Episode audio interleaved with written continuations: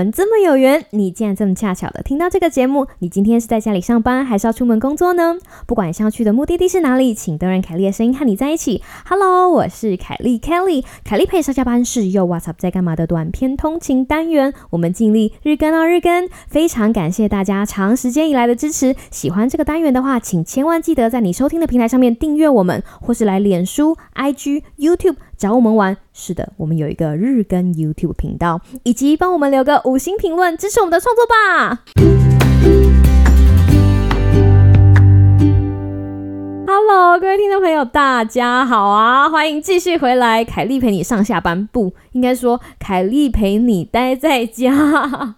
不知道大家最近过得还好吗？那个我前一集呀，就是推出之后，就是收到了听众说，从来没有想过在美国。第一个月封城的时候，我竟然过得这么疯狂。其实那是一部分的故事了哈，还有一小部分我没有跟大家讲的是，我那个时候其实连续感冒了两次。要不是因为我都没有发烧，我真的会以为我得了 COVID 哦。那两次重感冒就是因为太冷，然后就疯狂的流鼻涕，然后疯狂的咳嗽，一直到没有声音。第二次还是因为没有保暖，所以持续的生病。你知道，在那个月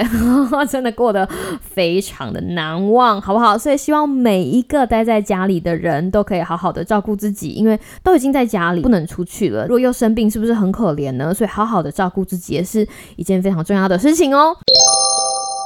今天呢，要跟大家来聊聊什么样的事情呢？其实最重要的是要跟大家讲一下，就是最近我在看台湾新闻啊，或者是在看一些社群媒体上面资讯很混乱的心得哦。应该是说，从呃进入三级警戒的第一天开始，你就会看到很多很多不一样的新闻，从不同的管道，有的时候你会从电视新闻、脸书，每一天都会有不同的消息，然后让大家你知道吵来吵去，你就会觉得为什么我的 line 有很多的资。讯为什么新闻这一台说这样，那一台的名嘴说那样，然后那个专家说那样，不管在什么样子的媒介，D card、PTT、Clubhouse、YouTube，甚至是 Podcast，因为现在的媒体有很多很多不同的渠道，所以每一个人接收资讯的来源也很多。那这样子的好处是什么？好处是，如果你想要知道现在疫情的进程，你不怕没有这些资讯的来源。但是坏处就是太多了，多到你没有办法分辨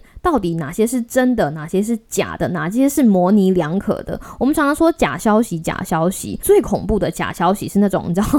七分真的掺三分假的，然后就混在一起，让你不知道说，诶，这到底是对的还是错的。而且我常常觉得有一件事情非常可恶的，就是你看，不管是谁想要。散播假消息哈，不管是有意的还是无意的。我说有意无无意的，是说有意的，就是你知道，无意我就是要散播假消息；无意的是有些人对很多事情其实也不是完全的了解，但是因着某种不明的原因，他就是想要把这个东西跟大家聊，跟大家讲。这种混杂的假消息，就会让接受资讯的大家感觉到很被资讯轰炸。像我很多听众啊，或者很多朋友就跟我讲说：“Kelly 啊，为什么我总觉得这个社会没有一个真相？真相在哪里？就是我想要知道真相。”他就问我说：“你觉得呢？”然后我就会回问，写信给我的或者是跟我联络的网友说：“你怎么相信我说的是真相？”然后大家听了就会说：“什么意思？”你不是工位博士，你不是外教师，你不是念科学，你不是应该学过？当然啦，不是说我们频道的东西完完全全都不能相信。我只是要告诉大家讲说，不管任何一个有受过相关训练的人，理解这些东西的人，他讲出来的话都很有可能不是百分之一百的正确。所以，请各位听众，你千万千万不要相信 Kelly 说的话，而是要相信。Kelly 因为什么什么证据而把什么什么东西告诉你，好不好？希望可以把这样子的概念传递给大家。那为什么会提到这个资讯混乱的这个状况呢？其实是因为我最近参加了一个魏教师的线上研讨会，因为你知道美国现在还是处于 危险的状态，哎，有很多地方都已经寄出了就是大筹码，鼓励大家去打疫苗，有的就是送大麻啊，或者是抽奖啊，甚至有一些地方是送枪啊，什么有的没有的，大力多都跑出来，只是为了鼓励民众去打疫苗。所以其实美国的疫苗还没有打到如预期的多，所以。所以现在这件事情还是现在进行式。话题拉回来到魏教师的线上研讨会，那这个线上研讨会其实有很多东西可以聊。然后我今天想要先聊一件我看到很惊讶的，但是又觉得这个东西很值得跟大家分享的。然后顺便又希望我们可以从这样子的经验里面想想看，诶，台湾是不是在某种程度上也必须要把这个心思放在这一块上面？那这个事情是这个样子哈，有一个在这个研讨会里面，我觉得还蛮有趣的研究，就有一个教授想要跟大家分享说，在二零二零到二零二一这一年，其实 COVID nineteen 非常的恐怖，但资讯传递的不公平性其实是另外一个让大家感到非常恐怖的事情。那怎么说呢？他们为了想要知道资讯传递的程度，他们就用了问卷做了一些实验。他这个实验是这个样子的：问卷有很多题嘛，然后他就把这个问卷就是给不同种族的人填写。那在这个实验里面，他们最主要的观察对象是美国白人跟非裔美国人，我就把它简化为白人跟黑人。他们发现呢，白人跟黑人在已知假消息的判断上面，在某些比较贫困地区的黑人会。比较没有办法得到一些正确的知识，我来跟大家举几个他提到的例子。第一个问题哈是打进身体的疫苗会导致癌症，是不是？我不知道。美国白人呢，只有一 percent 的人觉得说是的疫苗会导致癌症，那有六十九 percent 的美国白人觉得说这句话是错的，然后有百分之二十九 percent 的白人说我不知道，我不知道疫苗是不是会导致癌症。来看看美国黑人的答案，有百分之五十七 percent 的黑人说这个陈述是错的，但是有高达百分之四十二 percent 的黑人说我不知道。当然了哈，这个问题的答案是错的，打疫苗不会让你得癌症，但是。在这个问卷调查的族群里面，虽然有高过五十 percent 的黑人了解说啊这是一个错误的陈述，但是其实有四十二 percent 的人不了解这句话到底是真的还是假的。换句话说，就是这样子的假消息一旦被放出去，其实会让很多人害怕，然后对于打疫苗却步。哈，大家不要笑哦，真的不要笑。当你对一件事情没有完整的了解的时候，任何的恐怖陈述听起来都会是真的。其实还有很多题目哦，都有非常相似的答案。好比说一句话是疫苗本身。其实载有晶片，所以当你打了疫苗之后，政府就可以掌握你的行踪。这一题也是有百分之二十九的白人说我不知道，然后有百分之四十二的黑人说我不知道这个事情是否为真。还有其他我觉得比较夸张的陈述，就是疫苗本身其实比病毒还毒。那这一题呢，有三 percent 的白人说。是，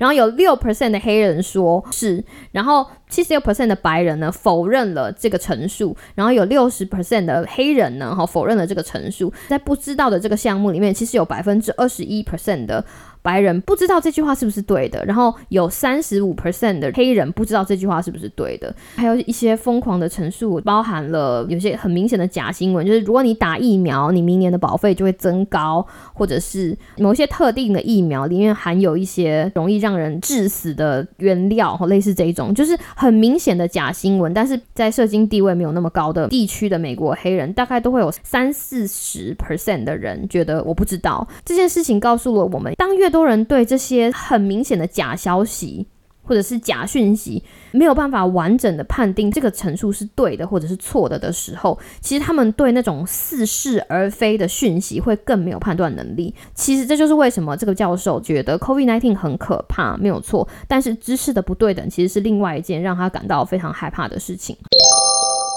回想一下台湾的例子，你想想看，就像我刚刚前面提到的，每天睁开眼睛，只要你愿意去看。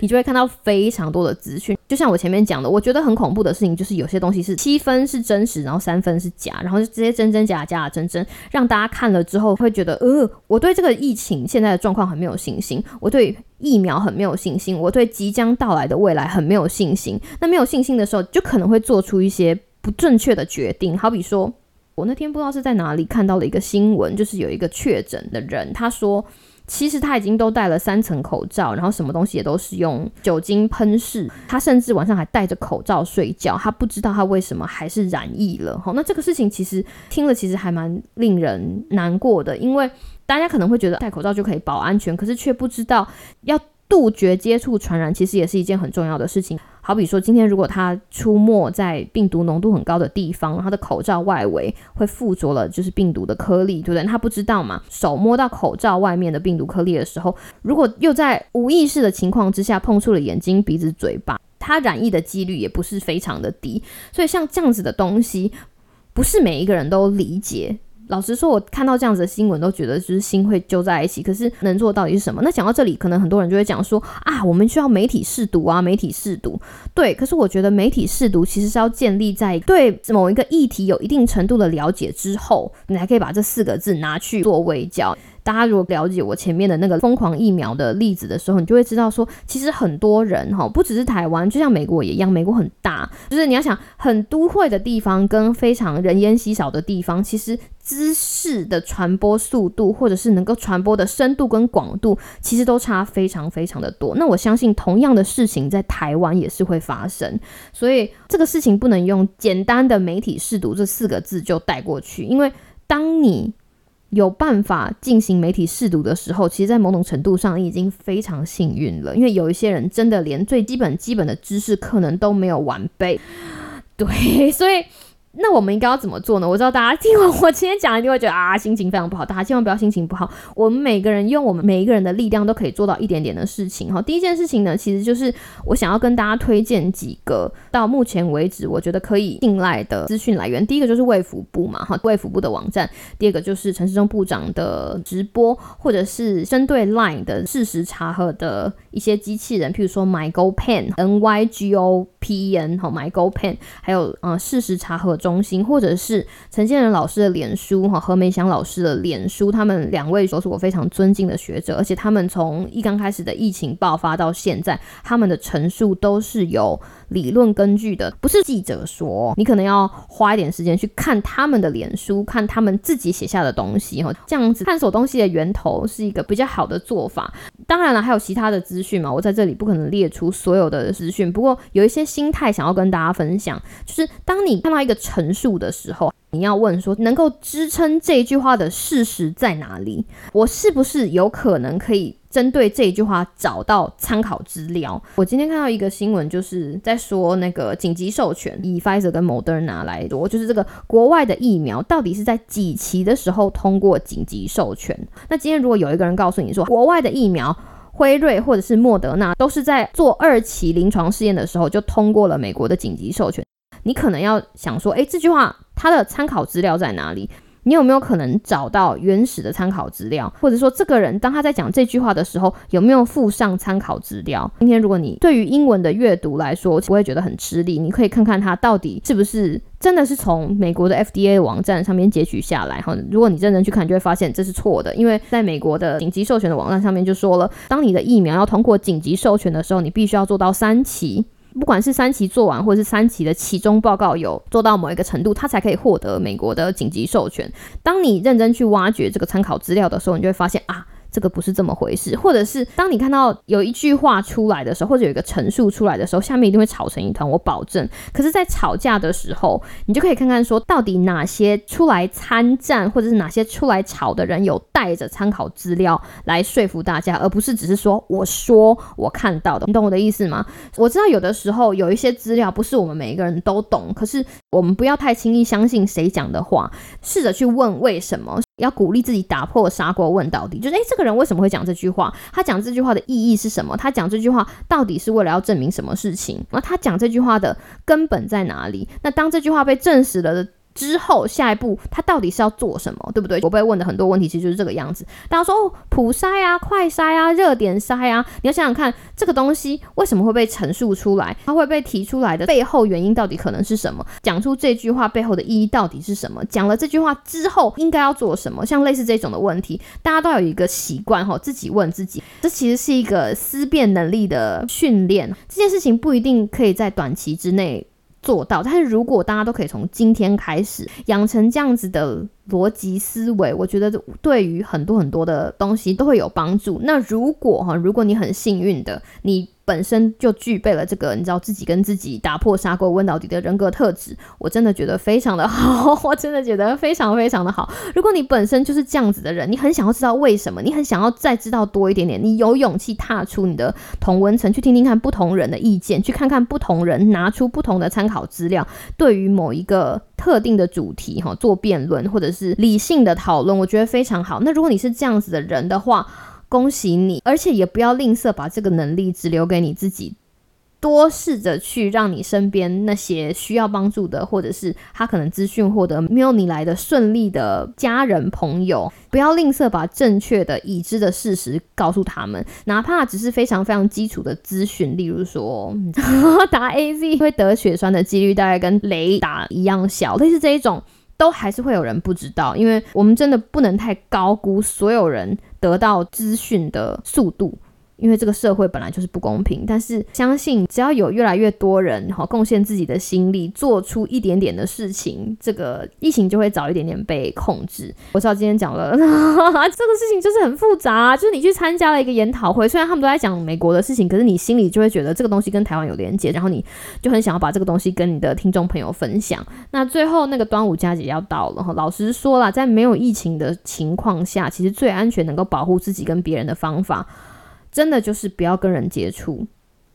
因为洗手跟戴口罩。毕竟有它防疫的极限，我觉得在这一点台湾已经做得非常非常好了。那剩下的最后一小步路，其实就是必须要让疫苗有足够的时间出现在我们的身边。在大家打完疫苗之前，希望大家可以努力的跟人与人拉开距离，不要再想什么社交泡泡了。很有可能今天走在你旁边的那个人，他就身上就是会有病毒。所以最好最好的防疫方法，其实就是跟人保持距离，是跟每一个人都保持距离。然后除了跟同住的那些人，呃，这话要跟大家讲了。我觉得在动荡的年代里面，知识就是力量。我们不应该过分乐观，但是也不能对自己缺乏自信。现在最有效的方法，其实真的就是不要跟自己同住的人以外有所接触，乖乖待在家里，好好洗手。如果真的要出门的话，戴口罩，或小心不要碰到眼睛、鼻子、嘴巴。嗯，这就是今天的凯丽陪你上下班。我是凯丽，希望你有个美好的今天跟明天。那我们就下次再见喽，拜拜。